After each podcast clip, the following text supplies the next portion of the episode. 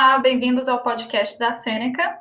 A gente está agora no capítulo, no, a gente está falando agora de biologia, com foco no ensino médio, no Enem.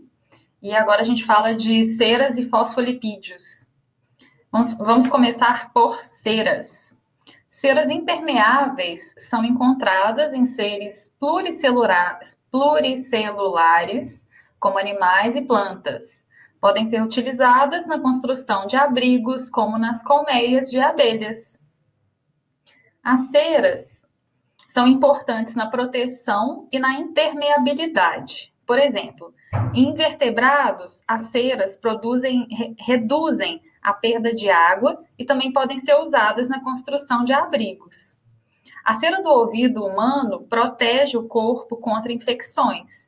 Em plantas, a cera também reduz a perda de água e ajuda a proteger contra baixas temperaturas. As ceras, elas são formadas por ácidos graxos mais álcool. A quantidade de ácido graxo pode variar. Então vamos repetir para vocês lembrarem quais são os componentes das ceras álcool